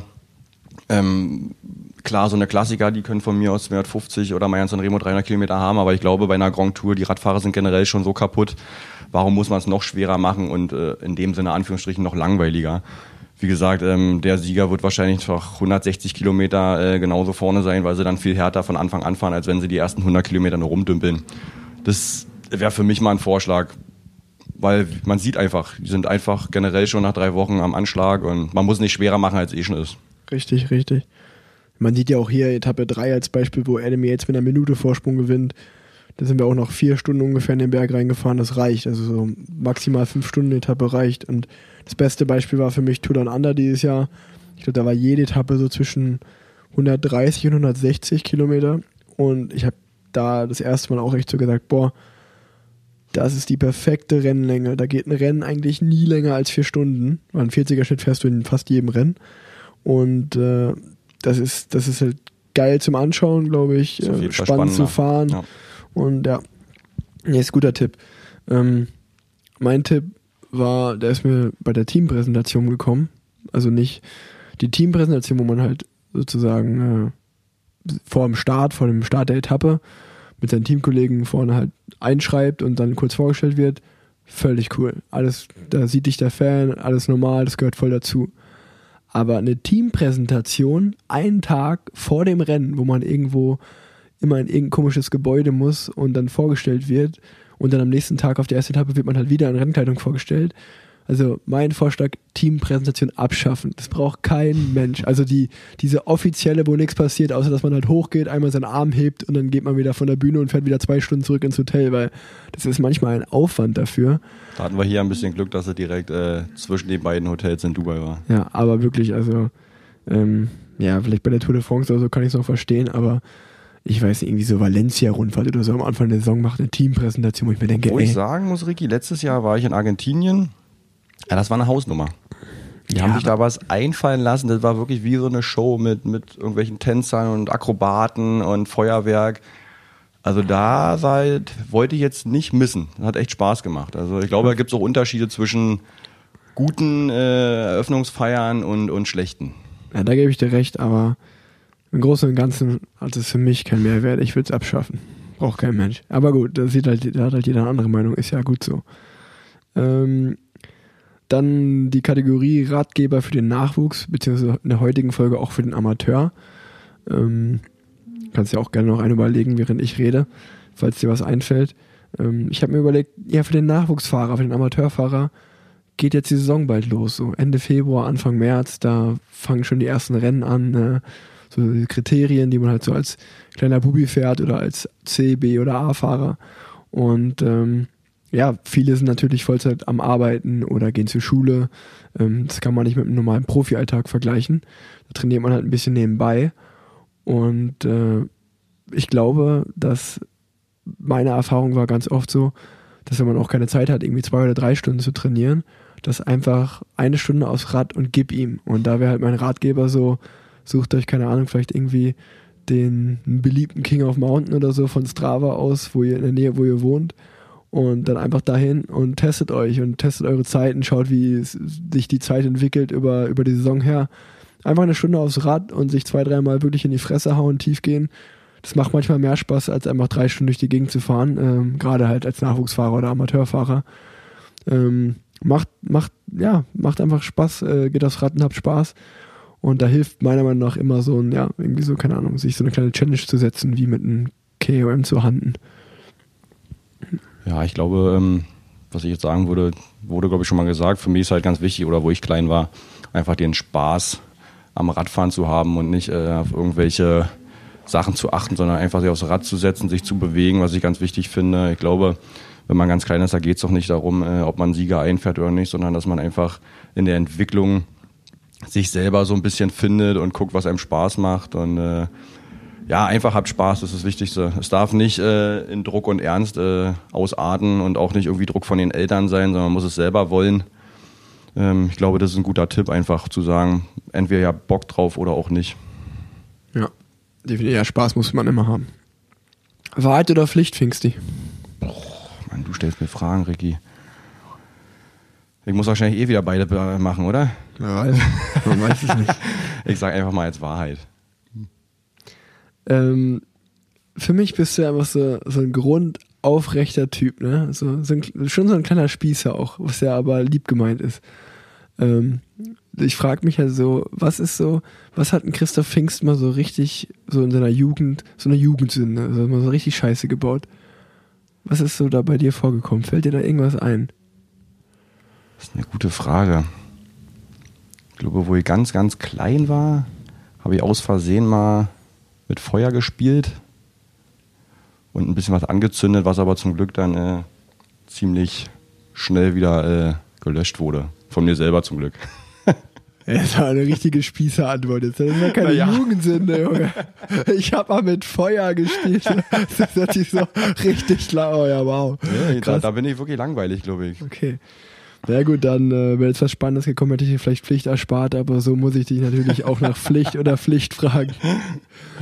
Ähm, einfach so ein bisschen dann, so. löschen wir es einfach und ich sag Pflicht. ähm, einfach so ein bisschen um diesen, um diesen aufrichten Typen, so diesem Streber-Image, äh, so ein bisschen entgegenzuwirken, ist meine Pflichtaufgabe für dich. Damit du dich auch mal ein bisschen wie so ein Gangster fühlen kannst. Wir haben, wir haben, ähm, bevor wir die Folge aufgenommen haben oder auf Start gedrückt haben, hast du schon ein bisschen über meine Tattoos philosophiert. Ähm, ich würde dich gerne mal mit einem aufklebbaren Tattoo sehen. Also einfach, da kannst du mal so ein Foto machen, so hey, wegen Plan Z. So einfach mal so ein aufklebbares Tattoo, würde ich sehen, was so zwei, drei Tage drauf bleibt. So einfach mal so, dass sich das wieder, dann siehst du mal, wie sich das anfühlt, Junge. Aber ich habe doch schon ein Tattoo. Ja, aber so nochmal so ein, so, ja, dieses kleine am Finger da, das. Na, sage mal, das ist eine Liebeserklärung, Junge. Ja, das meine ich ja, das ist ja schon wieder spießig. Ja, Aber das kriegen wir. Aber ich glaube, das was du meinst, ist bodenständig, Vicky. Wer da bodenständig, Bodenständig, ne? was du wahrscheinlich auch bald sein wirst. Ja. Ja, wer weiß. Ja, aber das kriegen wir hin, Ricky. Okay, also das versprichst du mir. Ja, also das kriegen wir hin. Gut, dann kommen wir zu den Hörerfragen. Da muss ich hier mal kurz in meine Fotos reinscrollen. Ähm, nee, das ist es nicht. Hier bin ich. Die können wir einfach zusammen beantworten. Ähm, das ist ein Mensch, der mir die vier Fragen gestellt hat. Ähm, hast du eigentlich noch Muskelkater? Gerade wenn du ins Studio gehst und zum Beispiel Kreuzheben machst. Oh, ich habe jedes Jahr, wenn ich nach der Pause wieder anfange, ins Fitnessstudio zu gehen und dann immer denke, ich bin der geilste Typ auf Erden. und wieder denke, komm, da gehen noch ein paar Kilo mehr, ähm, merke ich sofort, wenn ich danach fertig bin und die Treppe zum Duschen runtergehe, dass ich komplett kaputt bin. Und das dauert dann immer so ein bisschen eine Woche, bis es wieder weg ist. Aber man lernt einfach da aus seinen Fehlern nicht wirklich. So ist es bei mir zumindest. Ja, voll. Also jedes Jahr aufs Neue habe ich den Muskelkater des Todes nach spätestens der zweiten oder dritten Gym-Session, wo man sich halt völlig überschätzt. Ähm, nee, davon ist man auch als Profisportler nicht befreit. Äh, das kriegt man immer wieder. Gerade im Oberkörper sind wir jetzt nicht gerade so die, ist man als Radsportler nicht gerade der trainierteste, würde ich mal sagen. Und da geht es ganz schnell. Ähm, kann ich mich auch noch dieses Jahr an ein Training erinnern. Ich glaube, da hat der Personal Trainer in Köln, bei dem ich bin, liebe Grüße an Arne. Shoutout, der mich, warum auch immer, ich glaube, muss ich viermal acht Klimmzüge machen, wo ich ihm gesagt habe, Junge, ich habe mein ganzes Leben noch keine acht Klimmzüge gemacht. Ähm, dann hab, wurde halt so ein Band gespannt, wie, wie, so, ein, wie so ein Mädchen. So ein Lappen habe ich dann da meine Dinge absolviert und dann bin ich, glaube ich, danach eine Woche rumgerannt wie ein Dinosaurier, weil ich meine Arme nicht mehr durchstrecken konnte. So. Was auch immer das für ein Muskel ist. Ich glaube, der Trizeps, der war mal komplett, äh, komplett überbelastet. Das ist einfach das Problem, wenn du denkst, du bist der geilste Pilz im Wald, aber ja. im Endeffekt war es dann doch nichts. Ähm, zweite Frage. Was motiviert dich an Tagen aufs Rad zu steigen, wo du eigentlich gar keine Lust auf ein mehrstündiges Training hast? Das ist eine gute Frage. Ich glaube, manchmal ist auch gar keine Motivation da, aber du weißt halt, es ist dein Job. Ähm, es gibt halt gute und schlechte Tage. Und äh, ja, mich, mich motiviert dann einfach äh, zu wissen, okay, wenn dann der Trainer nach äh, irgendeinen Kommentar dazu geschrieben hat, war ein gutes Training heute, dann hast du irgendwas Richtiges gemacht. So ist bei mir dass ich dann sage, okay, ich krieg gutes Feedback. Und man muss auch ehrlich sein, ich sag mal, wenn das Wetter natürlich es überhaupt nicht zulässt, äh, dann macht es natürlich keinen Sinn, äh, aufs Rad zu steigen in dem Sinne.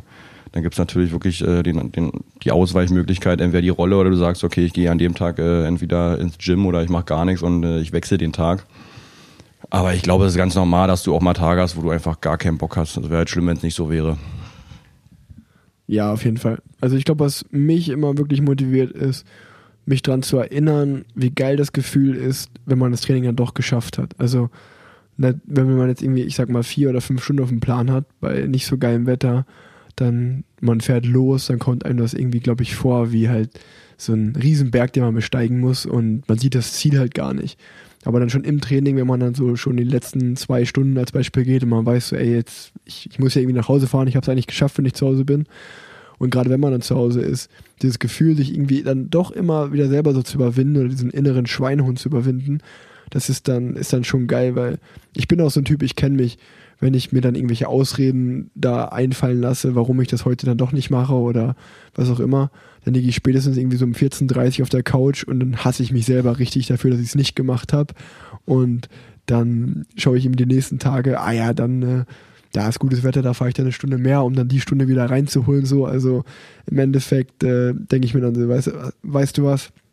Mach dir einfach jetzt keinen Stress irgendwie die, über die nächsten vier Tage, zieh irgendwie heute durch und danach fühlt sich schon wieder geil an. Ähm, ja, da, daran, also das ist für mich immer so mein Geheimrezept.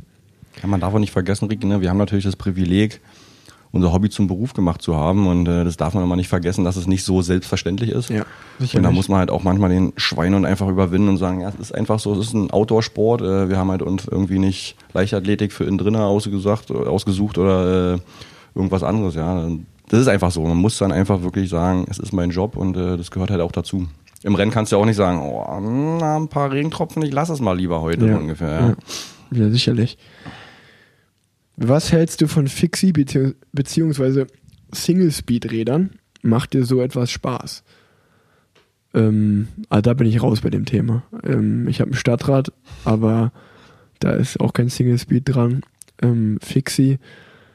Also mir wäre das nichts, glaube ich, ohne Bremsen irgendwie auf dem Straßenverkehr zu fahren äh, oder also auch keine Rennen, so Fixie-Rennen. Die Szene ist ja, um es mal von außen betrachtet irgendwie zu sagen, die war ja mal richtig am Kommen, aber spätestens so 2017, 2018 war die gefühlt auf dem Höhepunkt und es hat jetzt einen richtigen ja, Abbruch äh, oder Nieder Niedergang äh, erlebt und jetzt ist halt Gravel so das neue Ding. Dafür könnte ich mich, glaube ich, schon begeistern. Gravel, so auch so gerade so Gravel-Radtouren.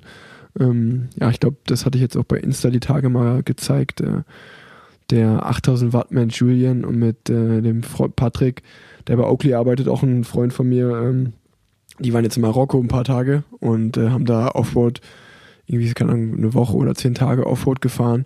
Da war ich schon extrem neidisch, ey. Da habe ich schon, also sowas hätte ich schon Bock. Äh, das ist geil, aber ne, Single Speed, da bin ich raus. Ja, ich habe da mit dem Thema auch nicht so viel zu tun. Ich habe zwar einen Kumpel aus Berlin, äh, der das ab und zu macht, aber wie, äh, wie du schon sagst, die Szene ist doch ein bisschen weggebrochen, wie man so mitkriegt. Und selbst in Amerika gab es ja so eine riesengroße. Rennveranstaltung, die gibt es auch nicht mehr, weil ein paar Sponsoren abge, ab, ja, weggefallen Rockstar sind. Rockstar Series war das. So. Genau, ähm, dadurch. Ja, aber so richtig drin bin ich da auch nicht. Und eine letzte Frage. Hast du sicherlich auch beim gemischten Hack gehört. Gibt es YouTube-Kanäle, die du regelmäßig konsumierst? Ähm, erstmal danke an Tom für die Fragen. Und äh, aber YouTube bin ich auch raus. Also das ist auch, ähm, ich glaube, das ist schon wieder ein, zwei Generationen unter mir, um ehrlich zu sein. Ähm, und äh, nee, YouTube-Kanäle gibt es nicht wirklich, die ich konsumiere. Also da, da bin ich auch eher auf Netflix oder so unterwegs, aber nicht auf äh, YouTube. Wie sieht's bei dir aus, Pfingsti? Bist du so ein richtiger? Bei dir kann ich mir vorstellen, dass du so, du bist so doch, du bist so ein richtiger World of Warcraft. Du schaust, du schaust, dir, du schaust dir an, wie andere spielen. Auf keinen Fall. ich kann dir mir richtig vorstellen. So Fixi Ey, sag mal so, ich sitzt so vier Stunden zu Hause vom Computer und schaut, wie andere Computer spielen. Ich glaube, meine Frau würde mich schräg angucken. Äh, nee, da habe ich auch wirklich keine Zeit zu. Aber ich habe selber mal äh, ein paar YouTube-Videos gemacht bei Finksy Cycling Kitchen. Ah ja. Da könnt ihr mal reingucken mit äh, Paddy, mit mein, meinem Kumpi Paddy, der ja gerade bei der WM äh, in Berlin unterwegs ist als ich weiß gar nicht, ob Sprecher oder nicht, aber da könnt ihr mal reingucken, aber da sollen auch wieder ein paar Folgen kommen. Das will ich mit ihm wieder ein bisschen äh, ins Rollen bringen. Das war ein bisschen, ja, haben wir ein bisschen äh, weggedrückt von der Seite, weil wir doch ein bisschen andere Sachen zu tun hatten.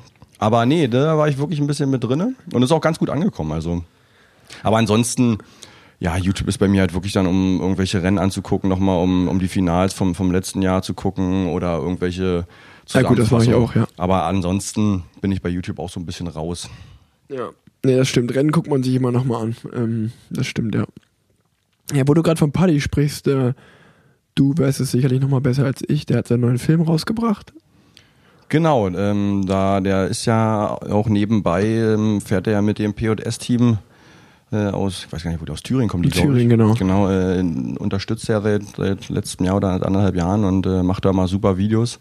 Da hat er wirklich ein Händchen für und äh, ja, da müsst ihr auch echt mal reinschauen. Ist echt äh, super, was die Jungs da auch leisten. Und äh, sehr schön, dass, dass man auf so einer Ebene auch wirklich ein Kontinentalteam in Deutschland äh, unterstützen kann.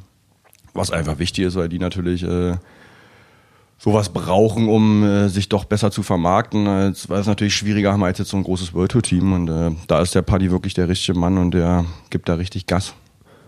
Ja, also ich habe mir den Film ehrlich gesagt noch nicht angeguckt, aber ich habe nee, gehört, dass der, also ich glaube, es ging auch gar nicht, weil wir jetzt bei in Dubai sind und da ist FaceTime, WhatsApp-Anrufe, alles ist gesperrt, so gefühlt. Äh, und ähm, Pfingsti hat auch zu mir gesagt, sogar Pornoseiten sind gesperrt, das wusste ich gar nicht. Das ist schon also krass. Ich weiß nicht, wo du den hast, aber nicht von mir.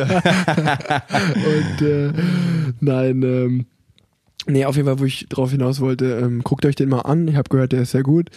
Ähm, André ist ein großer Fan von dem Film, äh, Nils auch. Also André Greipel und Nils Polit. Und äh, auf Instagram folgt dem Jungen gerne auch Paddy unterstrich mit unterstrich i. Ähm, also Paddy mit i und zwischen den drei Worten äh, jeweils halt ein Unterstrich. Ähm, oder googelt es auf YouTube, wo auch Ihr immer. Ihr werdet ihn finden. Der, und weißt du, wie der Film heißt? Irgendwie Rennen durch Polen oder irgendwie sowas? Oh, ich hab's schon ja vergessen, aber irgendwie sowas, ja. Ja, auf jeden Fall ganz cool. Zu, guckt euch das mal an. Das ist, glaube ich, echt ein ganz cooles Projekt, was ich so gehört habe von vielen. Ähm, dann habe ich noch eine Frage an meine Hörer. Ähm, die Klassiker stehen bald an.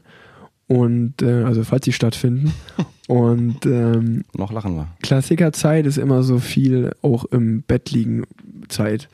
Und äh, also man fährt halt irgendwie ein Rennen, dann hat man zwei Tage kein Rennen, hat man wieder ein Rennen. Aber man hat auf jeden Fall zwischen den Rennen muss man sich meistens erholen, trainiert nicht so viel, hat halt auf jeden Fall viel Zeit im Hotel. Das ist für mich auch einfach mal ganz viel Serienzeit. Ähm, deswegen empfiehlt mir doch mal so eure Lieblingsserien, die ihr gerne guckt. Äh, so was was könnte, was sollte ich mir anschauen? Was sollte Finksy sich vielleicht auch anschauen? Ne?